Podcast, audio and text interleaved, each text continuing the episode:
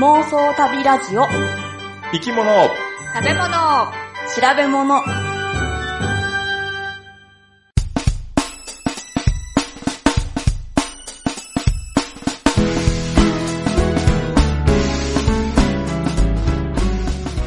この番組は世界中の見てみたい生き物、食べてみたい料理、訪れてみたい国についてなかなかそのチャンスのない3人が調べたことをもとに妄想力を働かせながら語り合うラジオ番組です。毎回生き物を一つテーマとして取り上げて、それにまつわる生き物の話、食の話、旅の話をお送りします。歯が欠けました。グッチーです。砂節風呂に入ってきました、ポチコです。お餅解禁、たまです。お餅解禁なんですか？うん、この2018年1年間は、うん。こうずっとお餅を結構我慢してきたの。お餅大好きっていう話ゼロじゃなかったけどね。なんか、外で食べる分には、うん。OK で、うん。自分で買ってきて、うん。うん。家で焼いちゃダメっていうマイルールを作って、おー。ほまあそれは純粋に食べ過ぎるからっていう理由だけやねんけど、一個じゃ終われないからっていう。う。あー。うん。まあそうやな。それをもう、うん。年末と年始だけは解禁しようと。おー食べ放題。いや、それはちょっと危険かなと思うから、もう買ってきた分だけうん。だから少なめの量を買ってきた。あー。でも結構大袋で売ってますよね。うん、大きいのってめっちゃ入ってるもんね。うん入ってますね。私知らなかった最近知ったんですけど、今ってスリットが入ってるのね。おあーー、なんか、で、椎茸みたいになるやつ？うん。椎茸？あの、あれ膨らんできたらそっから割れてくるやつやろ？そうそう、それわかっ椎茸？え、椎茸の飾り切れみたいな感じじゃない？うん、そうかな。うん、でもあの、ね、パリッと割れるの。うん。あれ、いいですね。半分ずつ使えて。あ半分ずつ使えんの？あれ、え、えっと、半分どころか4つに割れるようにできてますよ。ああれって、焼いた時に、膨らむ時に、そっから膨らむようにって言うんじゃないの？あ、うんそううちもなんですか？それやと思ってた。うん。そう。私はあの、半分に割って食べるもんだと思ってましたけど。でも結局焼かなあかんやろ？いや、焼きますけど、うんだから、1個じゃあちょっと大きいかなとか、う。うんん。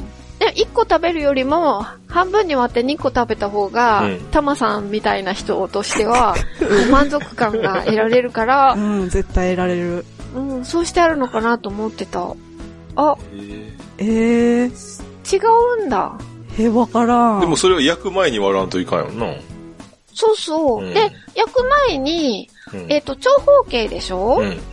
餅。うんで、うん長い方は簡単にパンで割れるんですよ。うんうんあーで、も、後のこの二つが割れなくうんて、あうん。まあ、結局、まあいいや、二つ割りだけで、と思って、うん。ーちょっとえでも確認するために餅を買わなきゃいけなくなるよね。そうですね。買ってどういうつもりでスジスリットが入ってるのいやか。でも焼いてからさ、分けた方が分けやすくない？え、デローンとしちゃうじゃん。うん。うん。うん。でも、二つに割って、二つ焼くと、うん。二つとも周りがカリ、中がぽよん、柔らかくなるけど、焼いたのを二つに割ったら、う中のお餅がドローンと出ちゃうでしょ？うん。おまけに熱いし、あじゃあじゃあじゃってなっちゃう。大変なことになっちゃうな。じゃあ、いいお餅ってことやね、その割れるやつは。うん。うん。あー、そうね。あの、どこのお餅も割れるわけではないですね。おーうん。うん。割買おうとか、なうん、買ってみて。メーカーを 比べてみてもいいかもしれないね。うん。そうですね。ちょっと試してみてください。じゃあ、割るのとそのままと何、どういうね、スリットの効果があるのかどうか。試してみる。はい、お願いします。はい。食べたいだけやのに。そんなことなタマいよ。さんはね、ちょっと口実を作ってあげました。ありがとう、ポチコさん。で、ポチコさんは？そう、砂蒸し風呂に入ってきたんですよ。うん。あの、鹿児島の指宿に行って、ほうああ、うんうんうんうん。有名やな。そうです。うん。うん。蒸されてきたの？もうねう、ん。暑い。あれ結構熱いの？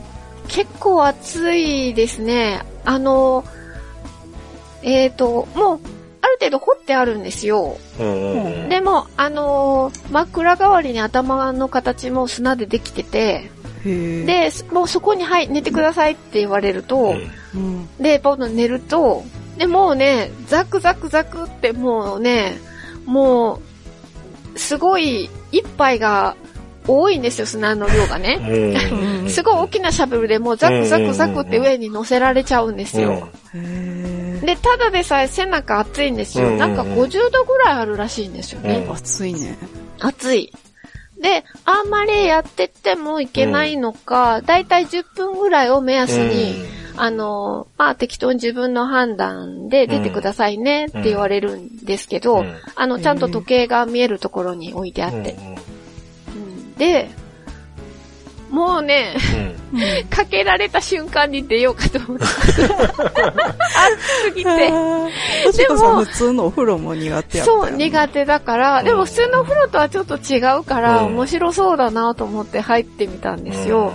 うんで、あの、砂風呂に入っちゃうと、うん。あの、写真撮れないじゃないですか、自分たちの写真。だから、一グループに一つ、あの、携帯なり、あの、カメラなり、あの、渡したら撮ってくれるっていうサービスがついてるんですよ。へへえ。うん。で、もう暑いのに、え。うん。はい、こっちから撮るよ。はい、こっちからね。とか、撮ってくれるんですよ、サービスで。うんうんうん もうさ、我慢しながら、あーって感じで、ちょっとこう、笑顔を作ってみたりして。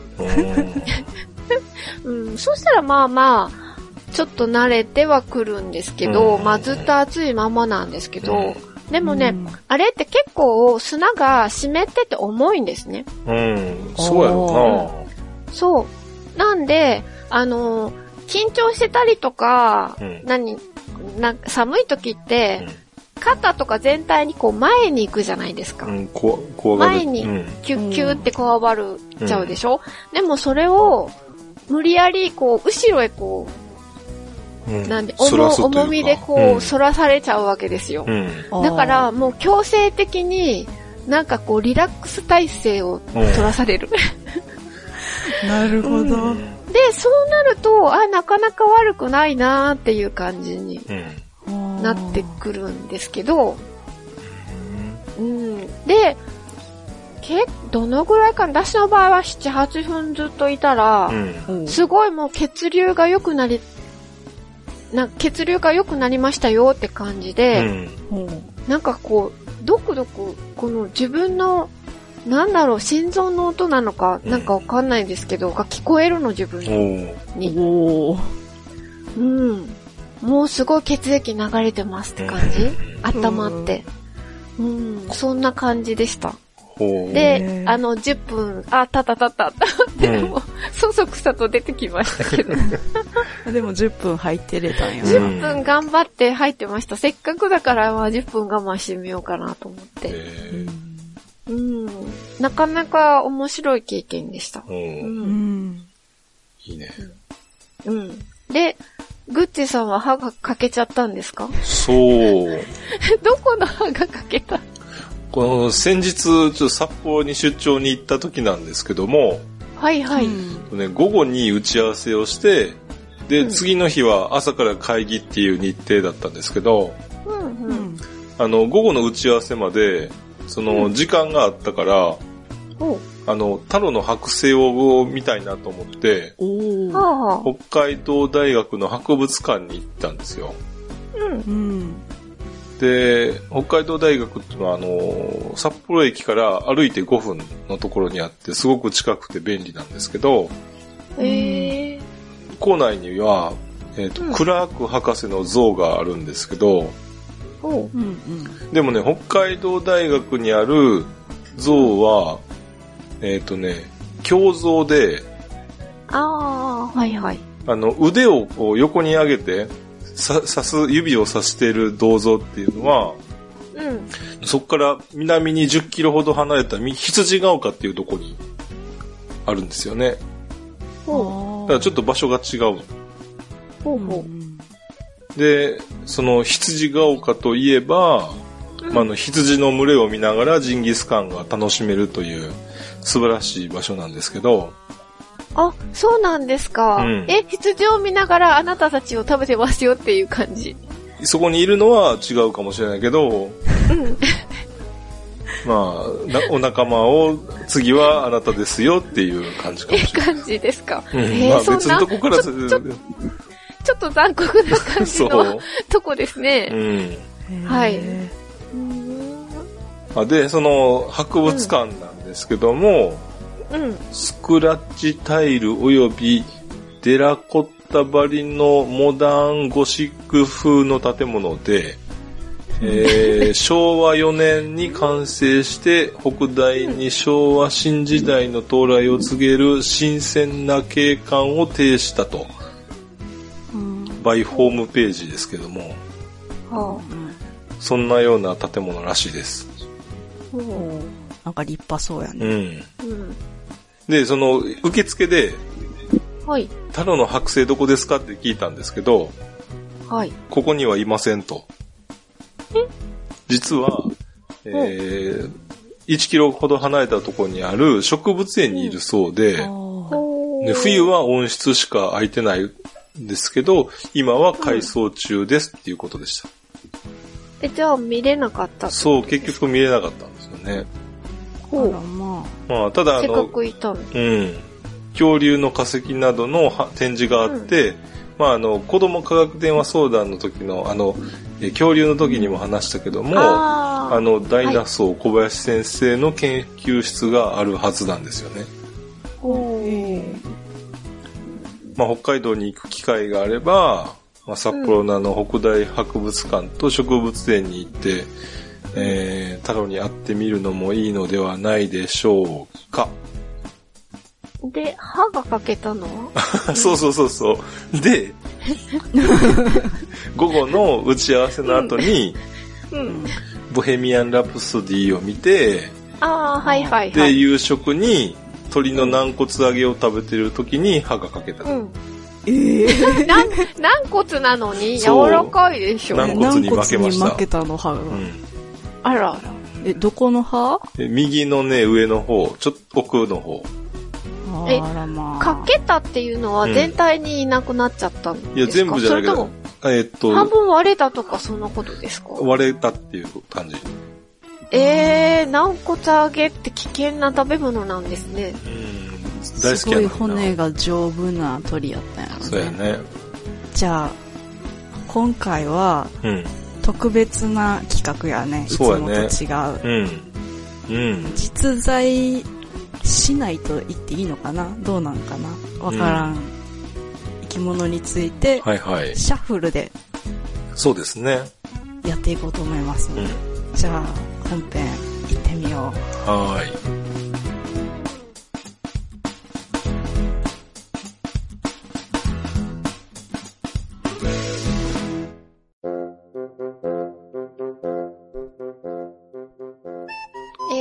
今日は、キーア・ロッヒさんのリクエストで、カッパを紹介したいと思います。はい、ありがとうございます。ありがとうございうう。ます。ありがとうございます。で、えっ、と、さっき実在したかどうかっていう話だったんですけど、うんうん。江戸時代頃までは実在してたみたいです。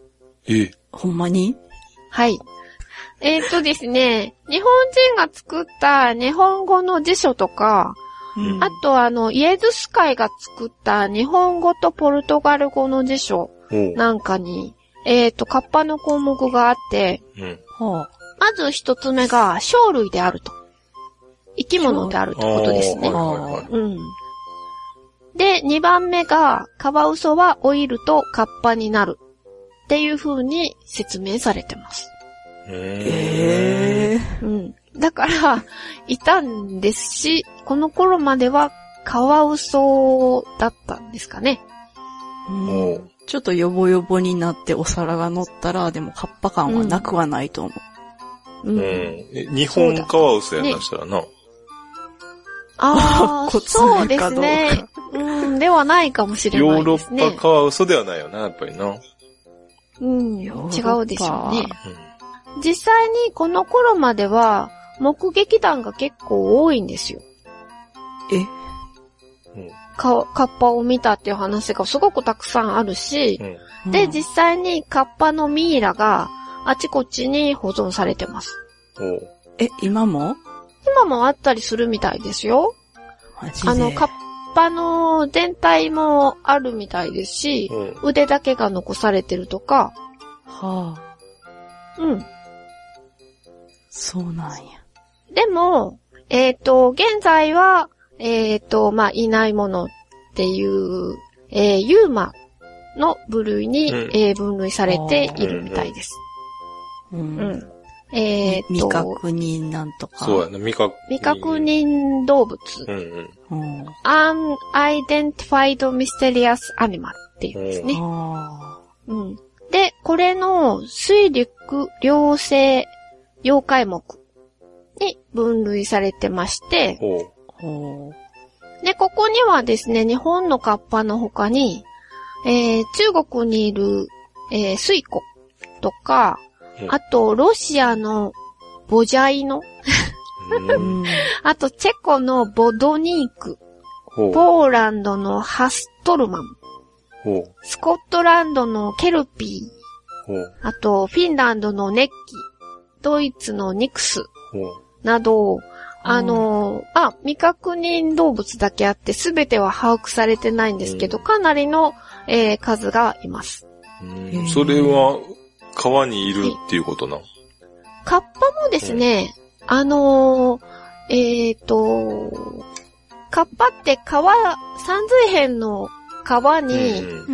えっ、と、なんて、わらべ。なんていうう、わ、わらべ、うんうん、わらべって書きますけど、あの、海の、あの、わらべっていうのも日本にはいます。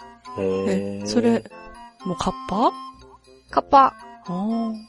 基本同じような感じ。海でも、えーえー川でも湖でもうんはいカッパはいます。へえ、そうなんや。でですね、えっ、と、カッパの特徴を挙げてみてください。どんな感じのイメージですか？お皿が乗ってうる。んうん。甲羅がある。うん。うん。二足歩行。ああ。くちばしみたいなのあるっけ、うんあれ。ああ、はいはいはいはい、ありますね。から？それぐらい？色は？色、緑、緑色？緑色。好きなものは何でしょキュウリ？うううんん。キュウリですね。うんまあ、そんな感じですかね。でも、これっていうのは、えっ、と、江戸固有種なんですよ。え？そうなの？うん。あの、各地にはいっぱい固有種が昔はあったんですよ。へえ。なんですけど、この江戸時代に江戸固有種に統一されてしまって、他のところの地方の固有種はほぼ絶滅してしまった。ですね。で、まあ、理由は、あの、浮世絵とかの印刷技術が、あの、盛んになってきたからっていうことで、江戸の人たちのイメージで描いたカッパが、うん。もう日本中のカッパになってしまったんだそうです。ああ、なるほどね。うん。えじゃあ全然違う、お皿がないカッパとかもいたってこと？そうそう、全然います。え、全然いるんや。あと、さっきイメージで緑色って言ったじゃないですか。うんうん。だけど、あの、有名な遠野のうんうん。カッパは赤色らしいですし、あとまあ沖縄も赤いし、あ、そうなんや。うん。あと意外とね、サムみたいな感じのも多いみたいです。え、猿？猿みたいに毛がこう、なんていう、ふさふさしてるっていうか。うんふさふさしてるカッパか。うん。そう。毛皮着てんの。うん。なんかそんなのも結構いるらしいです。へえーー意外や。そう。だから地方に行って、そのカッパの絵とかが残っていると、多分いろんな、え、これがカッパっていうのが見られると思いますよ。うん。でですね、えっ、と、カッパって、いいもんだと思います？悪いもんだと思います？えー？なんか、うん。結構さ、川の中引っ張って、あのーあ悪さするとかね、うん。言うから、悪もんじゃないの。ああ。そうですね。悪い部分もあるけれど、うんでも、カッパが、あのー薬の作り方を教えてくれたとか、そんなこともあったへりーします。うん、し、あのー子供と一緒によく遊んだとかねう、んそんな。言い伝えもあって、あの、全部が全部悪者でもないですよね。うん。あ、善悪、両面を持ってるっていうのが特徴みたいです。はあの、カッパっていうのは水の中に住んでますよね。うん。あ。うん。人間って水なしでは生きられないじゃないですか。うん。だけど、水っていうのは時に人の命を奪うことにもなりますよね。はあそ、のなんか象徴みたいなのがカッパうんなんじゃないかと、あの、読んだ本には書いてありました。なるほど。まあ、で、あのー昔はね、カッパの薬っていうのは結構たくさんあって、うん。あの、カッパが悪さをして、で、あの、腕をもぎ取られちゃうんですよね。こうん。うん。だ、だけど、またカッパが戻ってきて、あの、腕を返してくださいって頼みに来るんですよ。うん。うん。で、じゃあもう悪さはしないなって言って、悪さはしませんっていう証文を書くだけっていうカッパもいたらしいんですけど、で、実際にその証文が未だに残ってるところもあるみたいなんですけど。うん。でも、あのー結構な割合で、代わりに、こう、よく聞く薬の作り方っていうのをうん。教えてくれたって話が全国に残ってるんだそううです。へえ。へえ。うん。あと薬だけじゃなくてですね、あの、グッチさんに朗報です。お字を直してくれるカッパもいるんですよ。それ、カッパが直してくれんの？そうです、そうでえす。え、いいやん。うん。あの、それもね、名古屋にいるんですよ、そのカッパ。え、おるの？うん。あの、名古屋の中川区っていうところにある塩釜神社に祀られてる、うんあの、カッパの形をした、無産殿大臣っていう、うん。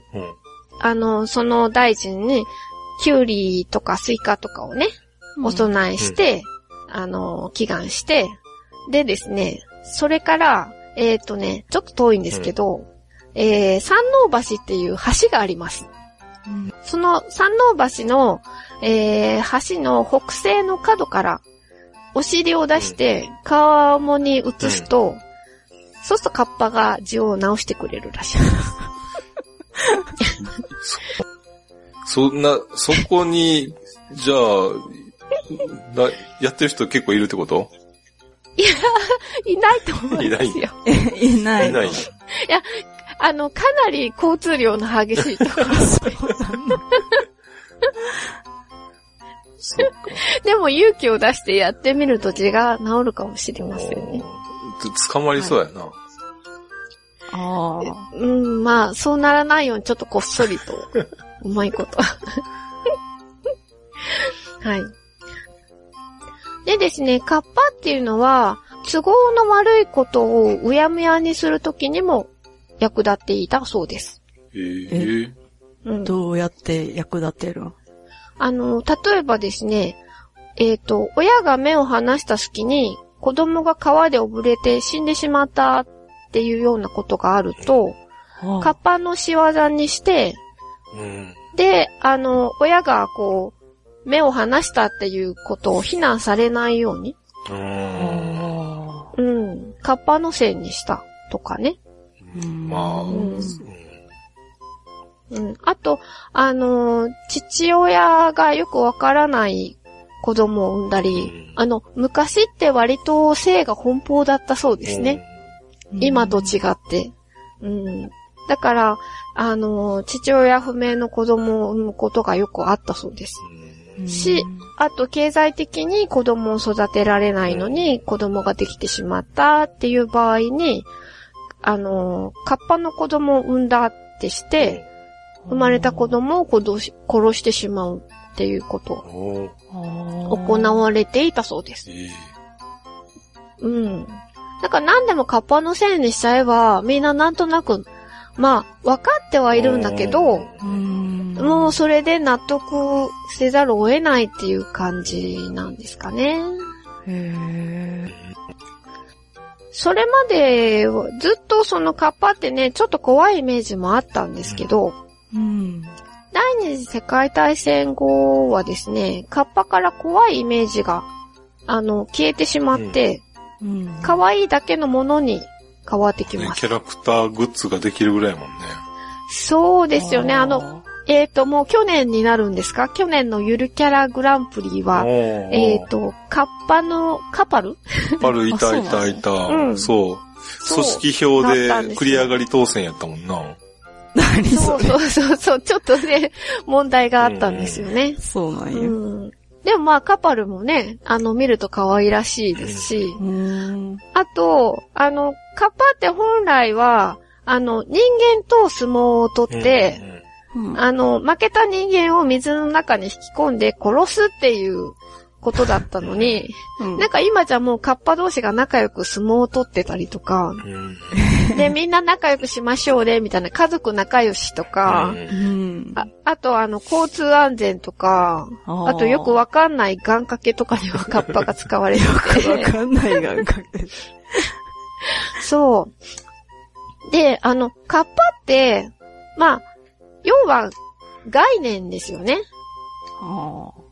カッパは概念なんや。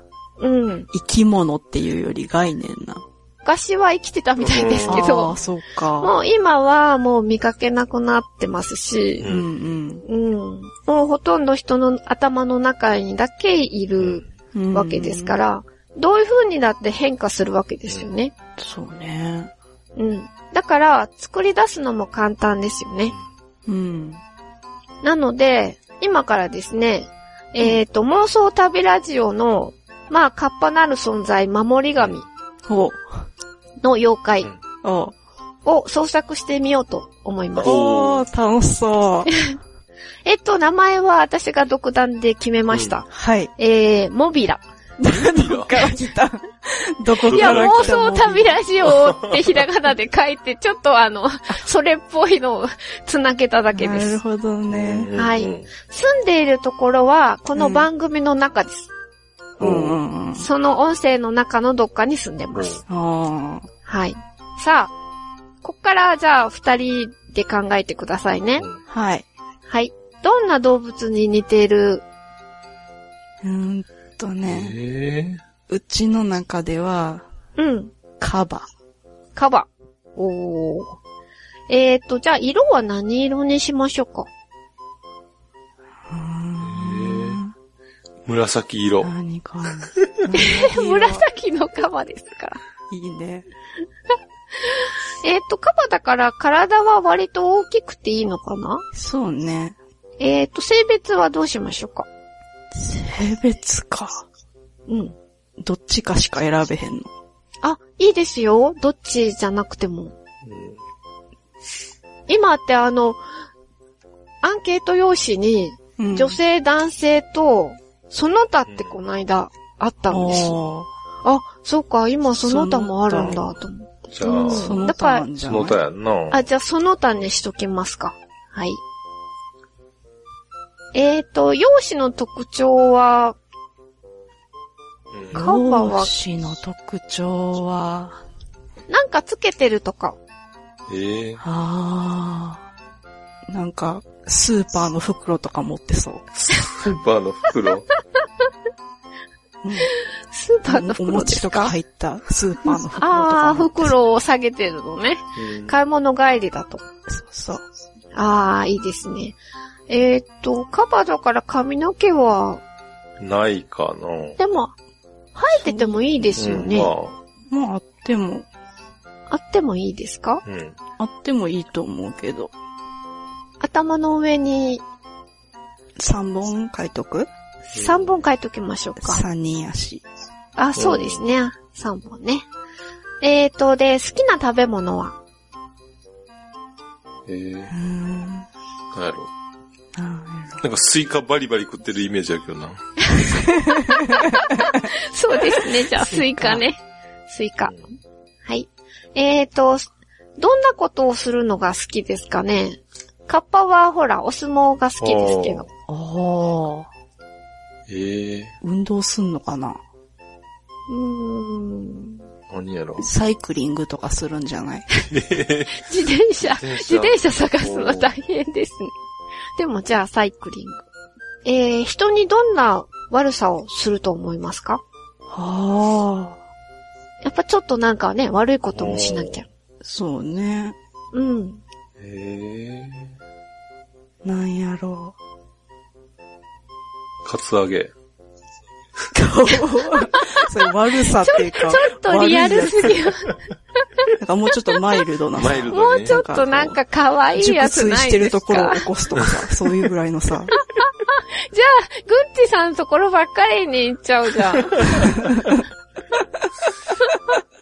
ほんまや。じゃあ、ちょっとあの、先の尖ったサングラスをかけてる。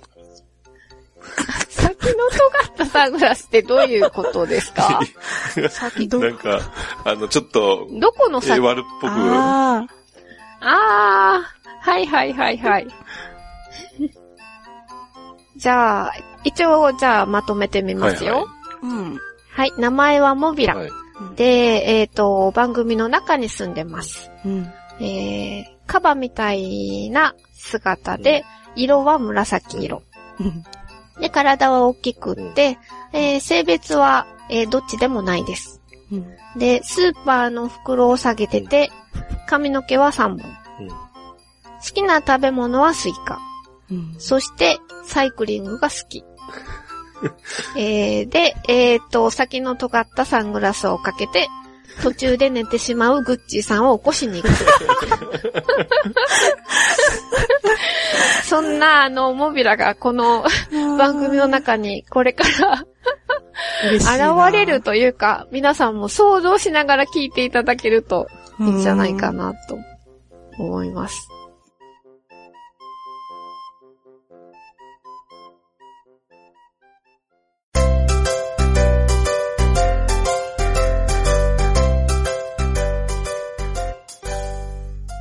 生物学の基本は、うん。まあ、観察をすることなんですけども、ほい。あの対象の生物を観察をして、うん。で、例えば大きさ測ったり、ね、はい前回やった体長を測ったり、全長を測ったり、う。うんん。で、客観的なデータを収集すると。うん。うん。で、そのデータをもとに、えー仮説を立てて、実験をして検証すると。うん。はい。まあ、これが、まあ、えっ、と、サイエンス、科学の、まあ、基本的な、あースタンスかなと思うんですけども、うん。うん。で、そのためには、何が必要かというと、ほう。対象となる生物をまず観察しなければいけないですよね。うん。そうね。で、そして観察するためには、うん。カッパを捕獲する必要がありますよね。あああ。うん。あ、ある。でしょ？はい。うん。そこで、うん。カッパを捕獲するためにどうすればいいかちょっといろいろ考えたいなと思うんですけど、はい。おう。先ほど、カッパ、あの、相撲が好きだとうん。うん。いう風な話をしてたんですけど、うん。えー一説によると、えーカッパは、その相撲をする前に、うん。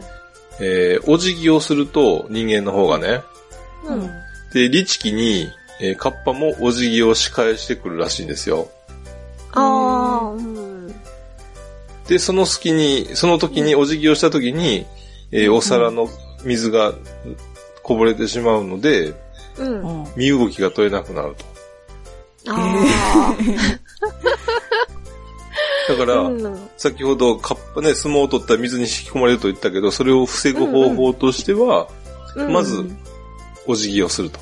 はあはあはあはあ。なんか深いお辞儀をゆっくりしたらな。そうそうそうそううんそう。そうです全部。ちゃうよね。うん。これでまず捕まえられるんじゃないかなと。うん。うん。あとね、うん。えー、カッパは鉄を嫌うそうなんですよね。ああ、はいはい。なので、だいぶ鉄製の道具を使って捕まえると、うん。まあ捕まえやすいかなと。ほう。うん。うん。で、これで、うん。まあだいぶ、えーカッパ捕獲の、えーシミュレーションをしていったらできるかなと思うんですけど、はい。うん。まあまずカッパ出てくるわな。で、出てくるな。か川の方にさ、行ったら、相手の土俵やから、うん。できるだけ陸の方で戦いたいやん。ああ、はい。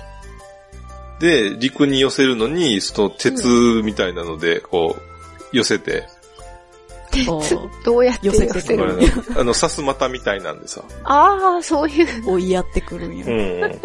力ずくね。そうんうん。う。で、そして、うん。向こうに反撃出てきたら、うん。こう、相撲で、だいたい勝負つけたがるはずやから、相撲をしだしたら、おーっとこう、こ来ようとしたら、う。うんん。よろしくお願いしますって言って頭下げる。お願いしそしたら向こうも、ああ、これは失礼って言って頭下げて、うん。お皿の水がこぼれるという。はいはい。完璧やん。これでもうカッパ捕獲のシミュレーション万全でしょ？う。うんん。で、あとはじゃあどこで捕まえるかっていう話やねんけど、うん。ううん。ん。まあ、やっぱりあの、カッパ伝説のあります、まあ、岩手県の東の、はい。あそこにはカッパ淵といううん。カッパのメッカがあるんですけど、ええ。かがあんの。う。うんん。で、そこでまあ捕まえるのがいいのかなと思って、うん。えー行きたかったんですが、ちょっとなかなかそこまで行けなくて。私行ったことありますよ。昔行ったことあるけど、ああう。ん、今回ね、まだは捕獲をしたいなと思ったけど、ちょっとそこには行けなかったんですけど、おそーっか。で、うんそこの、えーホームページをちょっと見てると、うん。えーカッパ捕獲許可証っていうのがいるそうなんですよ。あそんなのいるの？そううん。で、カッパを捕獲するのに許可申請をして、うん。まあ、それで許可を得てカッパを捕まえられるそうなんですけども、どこが許可をくれるのこれは、えーっ、とね、一般社団法人、えーうん。遠野市観光協会あー。おう。が、あーまあ、えー許可証を発行してるんですけど、う。うん。んあ役場の方かな、ん？環境こ、観光協会に行けば、それを出してもらえるそうなんですけども、おう。うんで、これね、うんあのーえーゴールド免許と。普通の免許があるんですけど、おう。どう違うんですか？普通免許は、うん。まあ、あの、誰でももらえるってあれだけど、うん。ネット通販もしてるね。そうなんだ。うん。通販なんや。通販あり。おう。へで、ゴールド免許は、うんその場所に行って、顔写真入り。はへえ。うん。で、か、5年間更新をすると、そのゴールドになるそうです。あうん。あ。で、なんか、違ってくるんですか？いや、ど内容のをと？は変わらないですね。え、じゃあ。そうなんや。ん別に普通の免許でいいですね。まあね、まあ、あの、長、長いことやってますよっていう。あうんまあ、ただ、なんだかな、あの、えー売店のレジで、えー5%割引っていうのもあるらしいですね。実用的な部分もあるんやね。うん。多少ね。うんあ。うん。そこで、まあ、カッパ許可証っていうのを、まあ、手に入れないかんようなんですよね。はあ、うん。で、まあ、そこは手に入れたとしましょはい。ほうう。まあ、通販でも買えるんですけど、うんううんん。いくらですか？ちなみに。300円ぐらいだったかなあ、ええプラスね。送料かな、うん意外と。うん。まずじゃあ、カッパを捕まえるのに、うん。キュウリを、えー釣り竿の先にくっつけて、うん。で、カッパ縁の皮のところに垂らすと。うんほうほうほまあ、そうすると、カッパが食いついてくると。う。うんう。うんん。で、そこで先ほどのシミュレーションの通り、ちょっと、えー陸の方まで、えー連れてきて、うん。で、さすまたで陸までちょっとお 追い詰めて、そこで、さ相撲を仕掛けてきたら、お辞儀をして捕まえると。うんううん。ん。っていうのを、まあ、シミュレーション通りにできるかなと思ったんですけど、う。うんん。実はそのカッパ許可証の裏に注意書きが書いてあって、ほう。は一、一つ目は、えーうんカッパは生け捕りにして、えー傷をつけないように捕まえること。二つ目が、えーうん頭の皿を傷つけず、えー皿の中の水をこぼさないで捕まえること。えああ、それは難しいですねう。んで、三、捕獲場所はカッパ縁に限ること。うん。うん。四、えー捕まえるカッパは真っ赤な顔と大きな口であること。うんうん。これはあの東京型じゃなくて、多分、遠野型なんですね。遠野型っていうことなんやろね。うんうん。で、5番は、金具を使った道具でカッパを捕まえないこと。あ、あダメじゃないですか、じゃあ。で、6、餌は新鮮な野菜を使って捕まえること。7、うん捕まえた時には観光協会の承諾承認を得ること。うん。ということで、先ほどシミュレーションしたうん。捕獲方法では、う。うんん。2番の、その頭の皿を傷つけず、皿の中の水をこぼさないで捕まえることっていうのと、金具を使った道具でカッパを捕まえないことっていうのに抵触してしまうんですよね。ああ。ダメじゃん。うん。うん。だからどうやって捕まえたんやろうなと思って。なんかこう、友達になってしまうとか。おおあで、そのままこう、肩とかこう、組みながら、うんそのままギュッてやって連れていくみたいな。それね、悪いやつやん。な なんんかか結婚詐欺ぐらい悪いですね。結構詐欺ぐらい悪い。うんうん。あ。だってそれで捕まえちゃうんでしょ。そうやで。うん、だってさっきの決まりを守ろうとしたら、そうなるんじゃない？そうやんなでもまあ、騙しちゃダメとは書いてなかったですよね。うん。でも、後でキュウリとかあげたら大丈夫。いや、なあ、皿は気づかへんけど、心は傷つくやろな。ほんまやな、一番あかんわ。なあまあ、どうやったらいいかなと、ここでまた再び悩んでしまうんですが、う。うんん。まあね、うなかなかどうしたらいいか皆さんもちょっと考えてほしいなと思うんですが、うん。うん。もし何かの方法で見つけられたら、うん。えーカッパを、その、えー観光協会で、うん。えー承認を得ることって書いてあるんで、うんう。ん。おそらくね、証明書、カッパをを捕まえたら、その、カッパ捕獲証明書みたいなのがもらえるはずやと思うねんけど、うん。そうね。そう。だけど、で、え、捕獲したら、その捕獲したカッパは持って帰っていいんですか？わからんどうしたらいいんやでもろね。観察するためにはさ、うん。一緒に行かんとな。まあねそうそう、い家で飼ってみないと、うん。わからないですよね。そうやね。うん。これはまあ、連れて帰ることもか、かな？ダメとは書いてないですよね。うん承認を得るだけでうん報告すればいいんですようんうね。ん。か、まあ、お友達になって、うん。しょっちゅう、まあ、行ったら、また話聞かしてね、言うて。ああ、いいかもね。うん。うん。うん。ちょっと体サイズ測らしてね、とかさ。うん。ぐらいで留めておくのがいいかもしれないですね。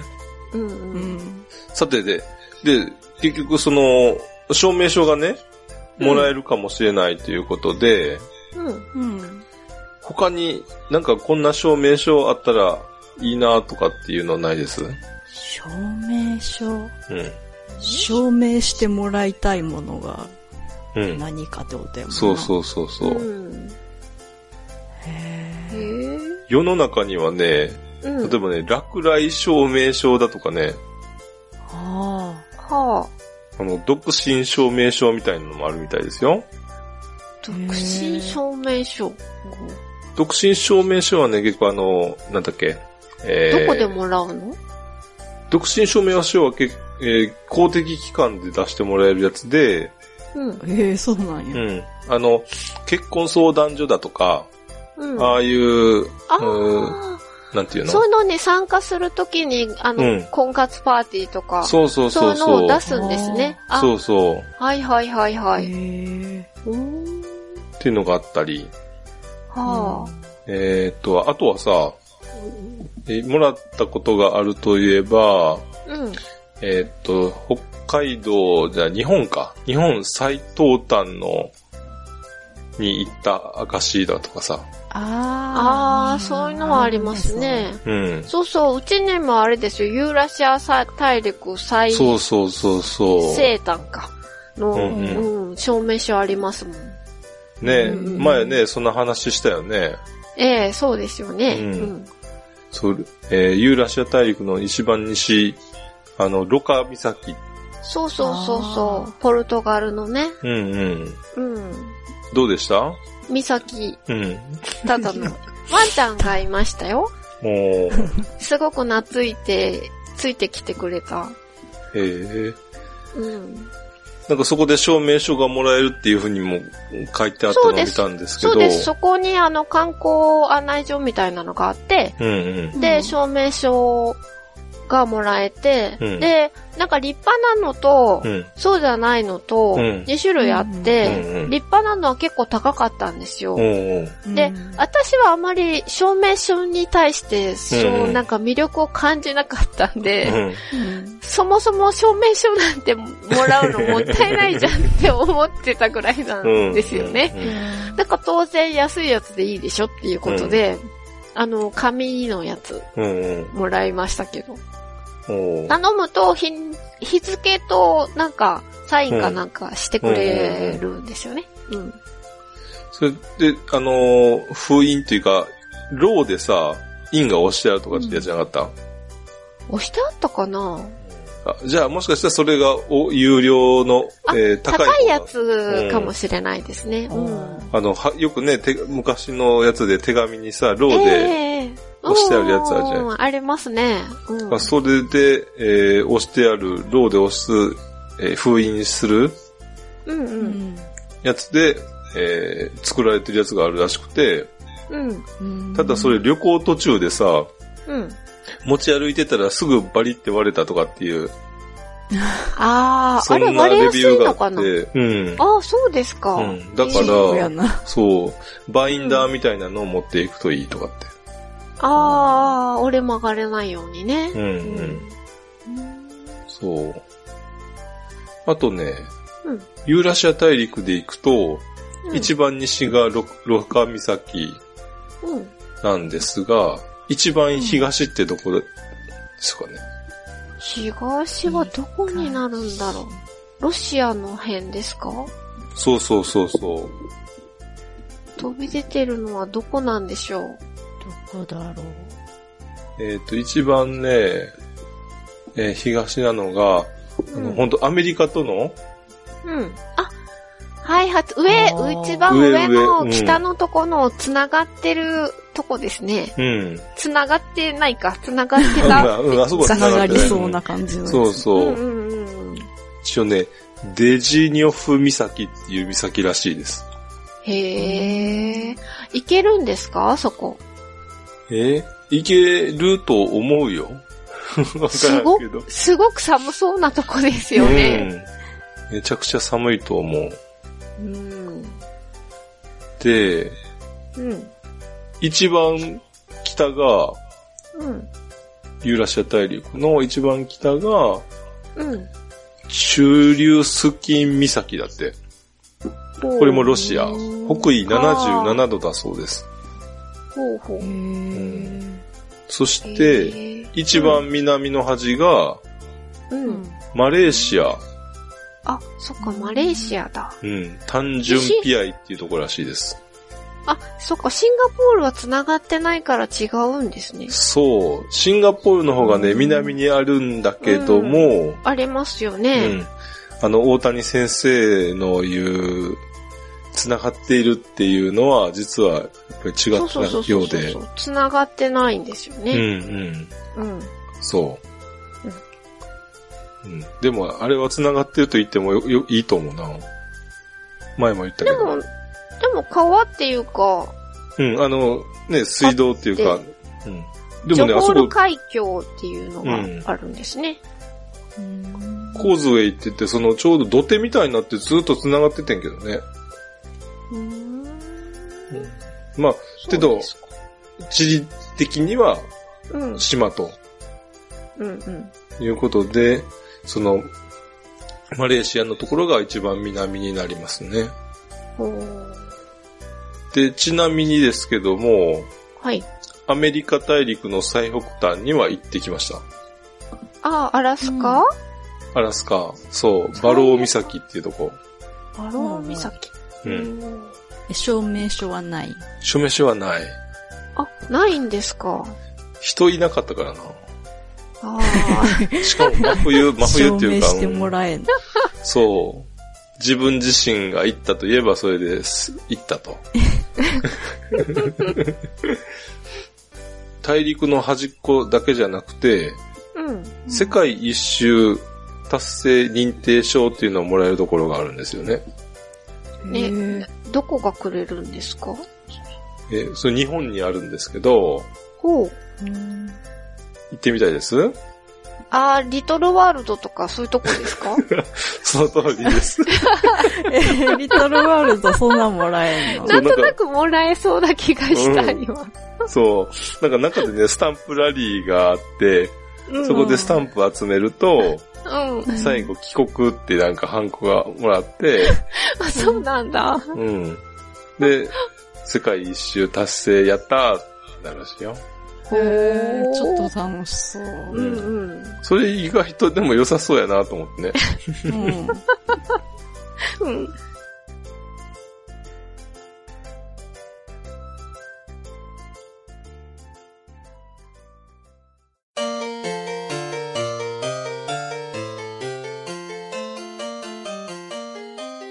食べた？食べてない。カッパ。さすがに、まず捕まえるところから大変やから。グッチーさんが捕まえて持っていかなきゃタマさんのところ。そうやな。ごめんごめん。ねでも、うんカッパのお菓子は食べた。カッパのお菓子カッパエビせんそう。カあッパエビせんは食べましー、た。カッパエビせんといえばう、うんん。やめられない止まらない。うん。正解。うん。もうこれはみんな知ってると言っていいぐらいにこのキャッチコピーが脳にすり込まれてるよね。うん。うん。そうですね。うん。ということで今回は食べ物のパッケージに書いてあるキャッチコピーについて調べてみました。ほほうほう。まず3つみんながよく知ってるやつを紹介しようと思うんやけど、うんうん。まあ1つ目はさっきのやめられない止まらないうん。カルビーのカッパエビせんのキャッチコピーね。うん。これをじっくり見てみると、うん。同じことを表現を書いて2回言ってるわけやんね。やめられないっていうことと止まらないっていうことは、ああ、まあ同じ意味やな。そうね。うん。同じこと2回言うってよっぽどアピールしてるわけやけど、うん。ああ、よくあの、その、大事なことだから2回言いますよっていうのあるよね。通信販売みたいなので。うん。あ、そうなの。うん。やっぱり大事なことなんやと思う。で、こうやってもう食べ続けてしまうっていうことすなわちそれぐらい美味しいですよっていうのを間接的にすごいアピールしてるってことだよね。うん。うんうん。まあね。このキャッチコピーを作るコツっていうのはすごいいろいろあるみたいなんやけど、うんうん。その一つに客観じゃなくて主観で表現するっていうのがあって。この食べ過ぎちゃいけないと分かってるけど、うん美味しくてやめられないよっていう、まあ、まさにうちのお餅状態？あうんあ、はい。わかるわかるっていう感覚やん、これちょっとは。うんうんうん。まあ、世の中じゃ全てあるあるやっていうことじゃないああ、やっぱあるある大事なんやろうな。世界平和にあるあるやろそうなん。う。うん。話がちょっと飛びすぎてませんかでも全く共感のないものはちょっとな、大変やからな。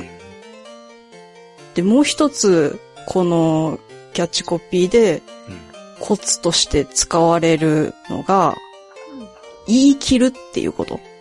うん。あああ、美味しいかもね、ではダメなんだよね。そうそうそう。あ。なんかすごい現実を言えば、うん食べるの、まあ、やめられないこともあるう。し、うんん。止まらない時もあるよねぐらいやん、実際は。うんうんうん。そうね。でももう断言してやめられない、止まらないっうて。言い切っちゃってるところも大事なんやと思う。力強さがあるよね、やっぱ。うんうん。で、このキャッチコピーって、うん。うん。1969年のテレビ CM で初めて出たらしいんやけど、うん。パッケージに書かれるようになったのが30年後、1999年。えー、えーえそんなそ最んなに。うん、そうやんな。ね、意外とパッケージにはずっと書かれてなかったんやね。うん。へー。まあ、それ以降ずっと使われるわけやけど、そのうんキャッチフレーズが。うん。でも、一時期だけ、うん。このやめられない止まらないが書かれなかった期間があって、ほうう。ん。2002年から6年の間。この頃、何が書かれてたかっていうと、うん。思い出すと食べたくなるでしょっていう。キャッチコピーが書かれてた。へー。生きてんやん。食べたくなるでしょってなんかもう諭すようにうんうん。言われてるよね。うん。ちょうどその2002年から6年ぐらいの頃って、う。うんん。子供の肥満が社会問題になったりしてたらしくって、うん。まあそれも反映されてるのかなって言われてるみたい。ほちなみに発売当初の1964年のパッケージ見るとね、うん。渋いこと書いてあったよ。ううん瀬戸内の味って書いてあった。ちょっと意外な感じがしたけど、あ、瀬戸内なんやと思って。エビ、瀬戸内のエビだったのかな？どうやろう、この塩加減が瀬戸内感やったんかな。ああ、そっか、お塩かもね。うん。ね。んまあでも、だんだん時代とともに変わっていってるっていうこと。うん。うん。じゃあ、二つ目。うん。これも絶対知ってる。すぐ美味しい、すごく美味しい。うん。ああ。これ。は日清のチキンラーメンのキャッチコピうー。ん。はいはいはい。これはすごいよ、もうん。う。美味しいを2回も言ってる。うん。しかもすごく美味しいって言い切ってるから、も、おーさっきの法則にな、あってね。うん。食品においてね、うん。すごく美味しいっていうのは多分、最強の売り文句なんじゃないかなと思うんやけど。うん。ああ、そうね。でも、ただすごく美味しいって言っても、うん。誰でも言えることだから、やっぱりその、すぐ美味しいとすごく美味しいが一緒にあるからいいんでしょうね、きっと。そう。うんこれはやっぱりすぐ食べられてすごい手軽なのにうん。美味しいっていう部分が売りなんやなっていうのはわかる。うん美味しさだけじゃなうん。くて。だはいはい。から便利さっていうのも美味しさっていうのもすごくテンポよく表現してる。う。うんん。やっぱ語呂がいいっていうのもうん。キャッチコピーでは重要らしくって。うん。ああの CM のさ、メロディーに合わせてこのキャッチコピー歌われるのさ、うんすごい耳に残るやん。うあ。ん。そうですね。これえっと、1984年のテレビ CM からうん。使われるようになったらしいんやけど、へえ。で、それ以前、うん。発売が1958年やからさ、それまでの間のパッケージって何が書かれてたんかなと思って見てみてんけど、うんうん。その発売当初の袋にはうん。結構すごいんやけど、体力を作る最高の栄養と美味を誇る完全食って書いてあった。うん、長すぎるななんか、なんかすごいなって、うん。なんか文字を見るだけで、なんか時代を感じるなって。うん。あー。でもやっぱりなんか体を、この体力を作るっていうのが、この頃はまだ一番だったんでしょうね。そんな、そう。あの、うん肥満とかないから、どっちかというと、しっかり食べて、こう大きくならなきゃっていう感じの時ですよね、まだ。そう時代ってうね。ん。だって美、美味と栄養で、栄養の方が先に来てるからうん。ね。うん。あそうやんなうん。うん。うん。今のはとにかく美味しいっていうのがアピールされてるけど、うー。うんん。昔は栄養っていうところがうん。もっとアピールされてたっていうのが、な今と消費者が求めてるものがちょっと違うんやなっていうのは、んキャッチコピーに現れてるなと思う。うん。うん。で、三つ目。う。うんん。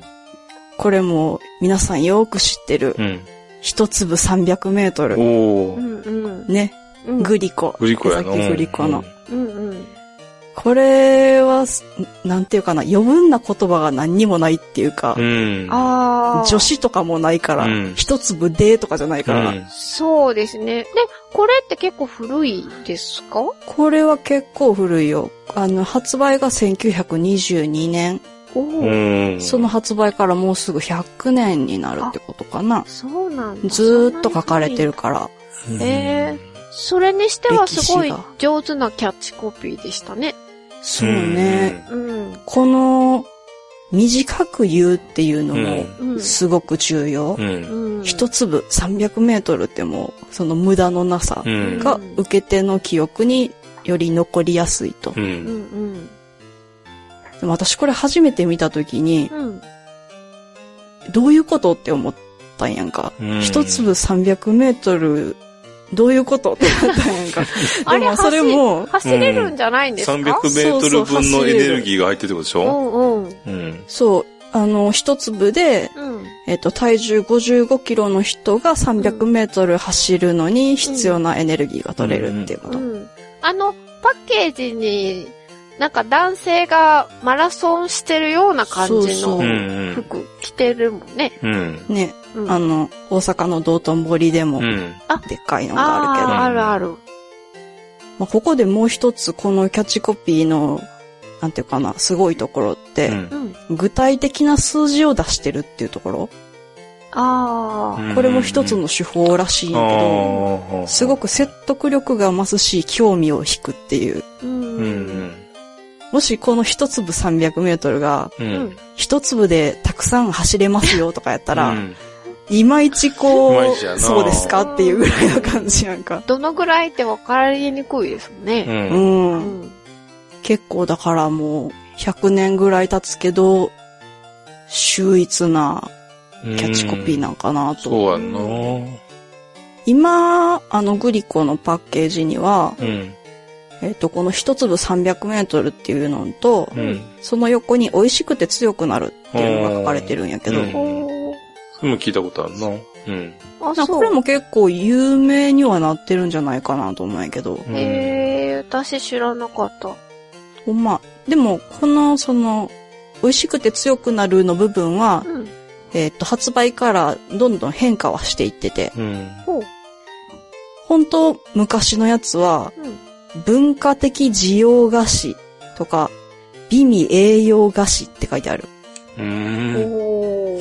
だからまさにさっきのチキンラーメンと同じように、うん。需要とか栄養とか、その食料事情が現れてるという感じかな。だからこそ、こう、アピールすることで、まあ300メートルっていう数字を出すことで、さらにね、うん。300メートルも走れるぐらいの栄養があるんだっていうのが強くなるのかな、アピールが。うん。まあ今やと栄養があるとかよりもヘルシーですよとか健康的ですよの方がこう、うん、まあそうやな。消費者受けしそうかな。うんそうですね、うん。誰も太りたいっていう人ってあまりいないですもんね、今。うん。そっか。エネルギーね、うん。あんまりこう取るのを抑えたいっていう人の方が多いってことかな。うんかな。で、特別アスリートの人は、なんかその、スポーツに特化した、なんかう、んね、サプリメントみたいなのは取るんでしょうけど、うん。うん、うん。じゃあもう随分時代で変わっていくってことやうね。ん。そう。これからまたね、50年、100年で今の感じとは違うようになっていくもんな、うんじゃあ。そうね。それこそ、また、こう、食料危機みたいなものが来たら、やっぱり需要が大切にされるんじゃないですか、なるほどね一番に来るんじゃない？栄養がありますよ。クマムシのキャッチコピーとかそうそうそうそう。うん。栄養たっぷりのクマムシとかね。うん。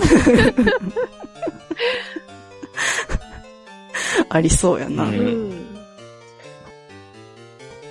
前回うん。食べたポチコさんにもらった片焼き小焼き、うんはいはい。あの忍者のお菓子、う。うんん。あれのキャッチコピーってなんて書いてたかなと思って、袋を見てみたら、うんえっとね、二つキャッチコピーあるけど、う。うん。一つが伊賀忍者伝承のお菓子。うん。でもう一つは体に優しいおやつうん。う。っていうのが書いてある。伊賀忍者伝承って言われたら説得力あるやん。うん。まあ、そうですね。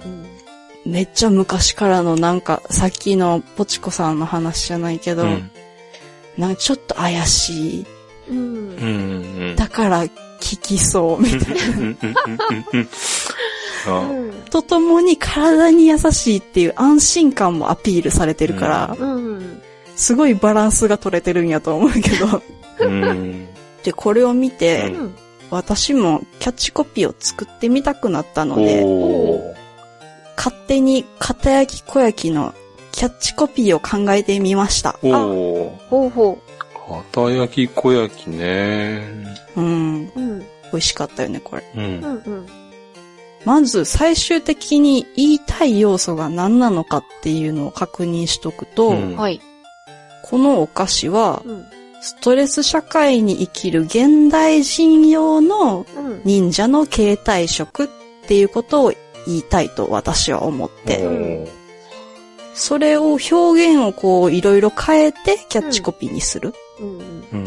うん。その時にさっき言ってたようなコツ、うん。言い切るとか、うん具体的な数字を出すとか、うん主観で表現するとか。まあそういったいろいろのコツも参考にしながら2つ作ってみましたはいこれグッチーさんとポチコさんでどっちがいいかを選んでもらって、はいはい。勝手に、勝手に片焼き小焼きのキャッチコピーにするから。じゃあね、一つ目。うん。うん。これ作るときに気にしたのは、うんえっ、と、言葉のテンポを良くするっていうのと、うん。暗喩で表現するっていうコツ、ほう。ほ例えるっていうのが結構大事みたいで、うんまあ直喩でもいいし、うん暗喩でもいいんやけど、う。ほうほで、これを踏まえて作ったのがう。、うん。隠密行動一休みっていうやつ。ほう。これ現代人の毎日もこの忍者の隠密行動みたいにうんストレスフルやから、うん。まあ、片焼き小焼きを食べてうん息抜きタイムしましょうみたいなことをああ、なるほど。書いてみました。うんうん。で、二つ目。二つ目の、あの、キャッチコピーの作るコツは、異質な言葉を掛け合わせるっていうの？ほう。あとは、ターゲットを絞るっていうの。うん。これで作ったのが、うん忍び疲れ、会議疲れにっていうの。うん。はあ。まあ、これは隠密行動をしてる忍者もうん、会議に出てる現代人も、同じように大変だよねって。うんうん。そういう時は、片焼き小焼きがいいよっていう、うんこの二つを作ってみました。おー。じゃあ一つ目か二つ目か、どっちがいいか教えて。私は二つ目が良かったな。ほうほう。うんうちさんは？そうやな、二つ目かな、やっぱり。うんなんか語呂もいいですよね。うん覚えやすい。うん。隠密行動、その、昔と今もちゃんと対比できてて、で、ああ。語呂のも揃ってるっていうかさ、うんうんうん。で、イメージがね、つかみやすいよね。もうぐっちーさん、なんか疲れてるかなって思うから、これちょうどいい。会議疲れ。じゃあ、勝手に妄想旅ラジオ的片焼き小焼きは、うん。うん。こうパッケージには、うん。忍び疲れ、会議疲れに、片焼き小焼きって書いてるやつをうん採用します。はーい。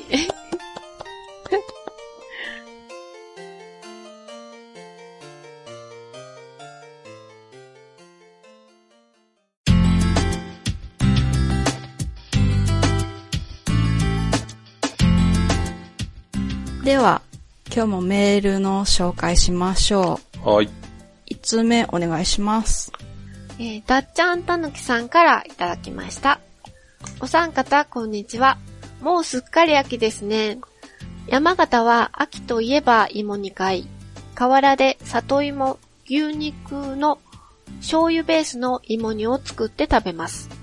私は県外出身だから、芋煮会にかける山形県人の熱い思いに最初はびっくりしました。皆さんは山形版芋煮は食べたことありますか？といただきました。ありがとうございました。ありがとうございます。ある？ありますか？ない。どう、違うのかな？山形版っていうのは。山形版じゃないのも、そんな食べたことないな。うーん。外でするのがいいのかな？うん。あれ、屋内でやっちゃダメなんかな？やっぱり河原河原とか外うん。で、いうこいはいつからある文化なんかな？なんかもう謎だらけやけど全然よく知らんから。うん。ああ、私も知らないですね。でも、だっちゃんたぬきさんも県外出身やからびっくりしたって言ってるけど、うん。うん。多分行ったらびっくりするんやろうな。そうやな。やっぱり、まず場所取りからやろ。そういう河原で感じなんかな。河原の場所取りからじゃないの？新人が、お前そこへ取ってこいとか言って。言われて。いや、あながち間違いじゃないかもせんもんな、そういうう、んそうそうは。そう。うーん。でもいいね、なんか、秋といえば、芋煮会っていうなんかそういううん。決まってるものがあるのは。ああ、年中行事っていう感じ？うんなんかもう季節を感じられてさ、良さああ、そうですね。うんグッチさんのところとか北海道ってなんかあるんですか？この時期によくジンギスカンをやるシーズンとか。まあ夏は、夏はね、焼肉、まあジンギスカンよく外でやるけど、外でやるんですかやっぱり？うん。やっぱり外っていうか、そううん、うん、そうやな。あとね、寒風会って言って、へはあ、えー、寒は、あの、見るの難しい方っていうか、観察の寒で、うんはいプーは、えっ、と、気変に風、カエデ、はいはいはいはい。寒風会っていうのを、うん。えーちょうどね、く、10が、1月頭ぐらいかな、その、えーわざわざカエデは見いひんけど、はあうん。その頃に、えー一回宴会やっとくかっていう、冬え前外に。でやるってこと？外ではやらへん。やっとでやってる人は見たことない。あ、そうなんや。凍えちゃう。ただの、うん、飲み会かなうんでも、寒風会って。会っていう名称があるんやそうそうそうそう。いいね、なんか、楽しいね。うん。ああ。で、その後忘年会もあるからね。なんか、じゃあ理由をつけたいだけじゃないですか？多分。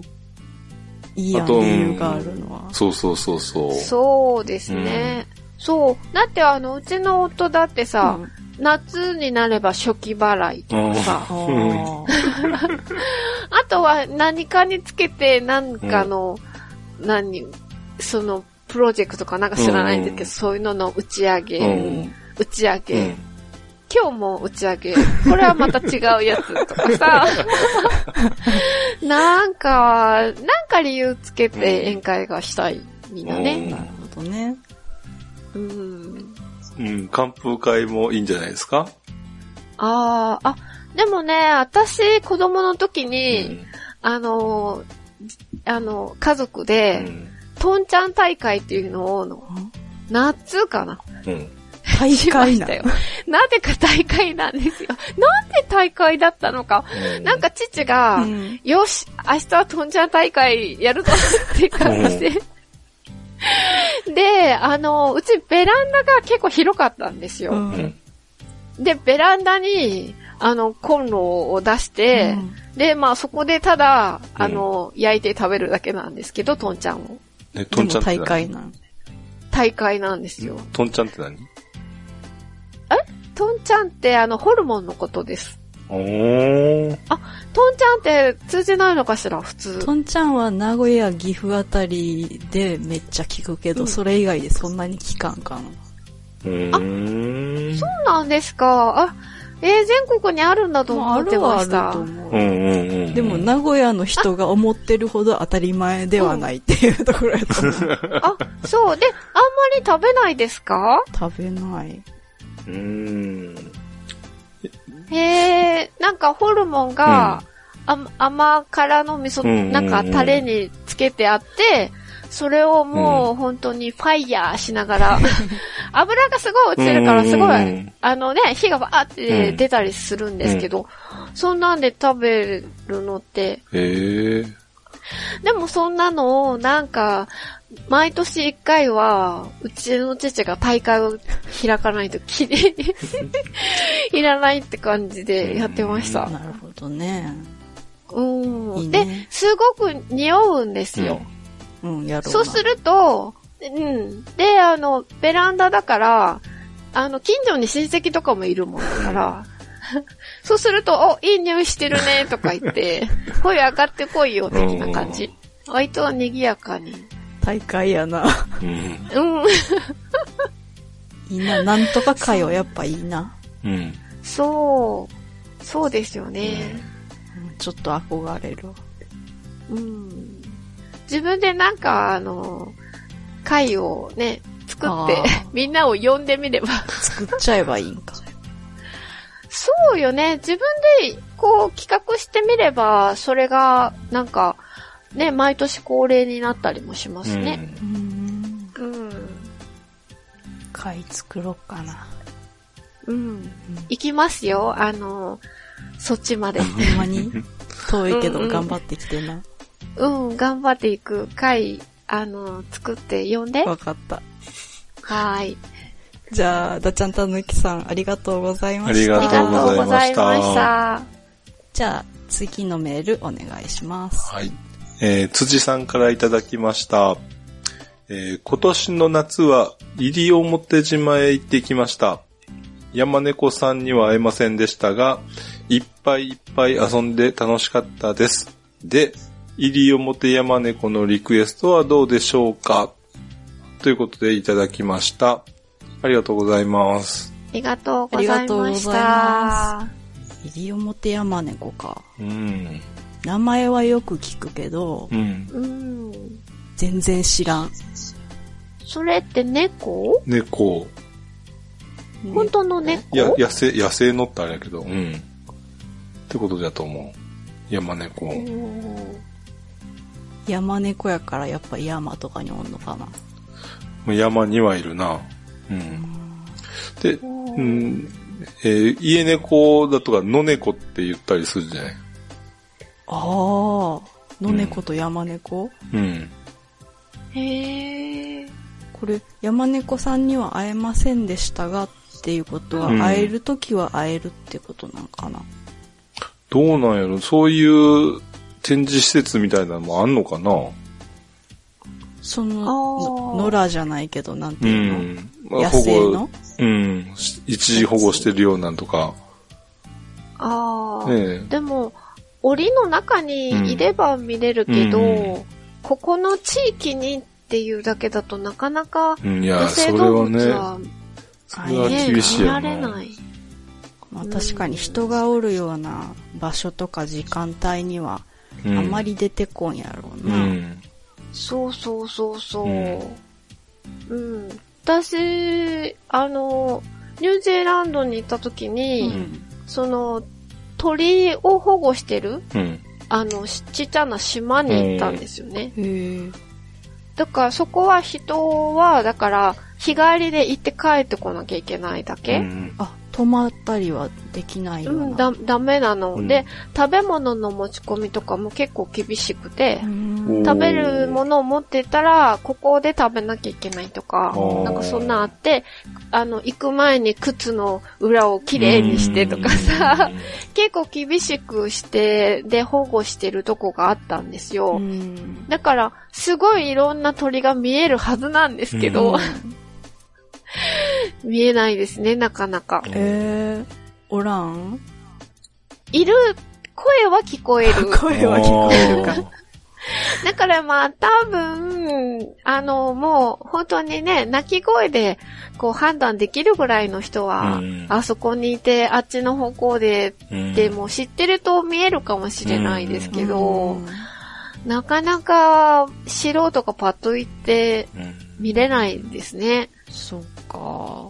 うん、なんかそういうのって野生の動物を見るのってうん難しいんだなと思いました。うん。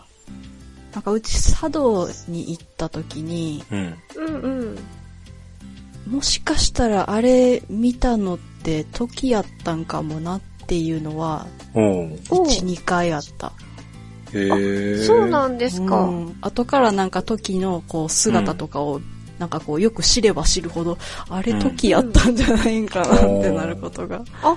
へえ、あ、もう、話し飼いにしてた、しているんですか今もう普通にあちこちで生活してるような時がいて、結構こう田舎の方の田んぼとかあるところに行くと、いることはあるみたい。うん。へえ、そうですか。まあ会えるかどうかはやっぱラッキーみたいなもんなんやね。まあそうですよね、うん本当に。運が良ければ会えるし、っていう感じですね。辻さんには妄想旅ラジオ上で西表山猫に会ってもらうということで そうですね。お願いします。はい、また気長に待っててください。で、これ以外にも、うんあの、うん結構ずっと前から聞いてくれてる、うん。あの、稲熊さんっていうタクシー運転手の方からグッチーさんにお誕生日おめでとうございますありがとうございメールも来ててね。はい。う。うんん。毎。毎。回欠かさず聞いてますよって言って。おうこう、本当ね、嬉しかったのは、その、しばらくね、あの、うんえーなんていうの聞い、聞いてなかったっていうか、メールを最初の頃は寄せていただいてて、すごい助けられたんですけどそうね。ね、うんほんと。うんその後そう、は、ちょっとの間、メールね、うんなかったですよねうん、。そうそう。けどまだ聞いてもらってるんだと思って。うん、そうそうそうそう、もう飽きちゃったかなってそう思ってました。相変わらずタクシーのね、うん。こう、客待ちの時に聞いてくれてるっていうことで、嬉しかったです。うんありがとうございます。ありがとうございましたこれからもメール、うんじゃんじゃんお待ちしてますので、ははい。ぜひ送ってください。い。お願いします。えーはい。メールアドレスが、はい。妄想旅アットマーク gmail.com mousoutabi アットマーク gmail.com です。お待ちしてます。はい。お待ちしてます。では、今日はこの辺で2019年が始まったのかな、うん。うん。1回目の配信ですね。はい。まあ、うん今年もたくさん喋っていきましょはい。はーい。じゃあ、また次回お会いしましょう。さようなら。さよなさよなら。ら。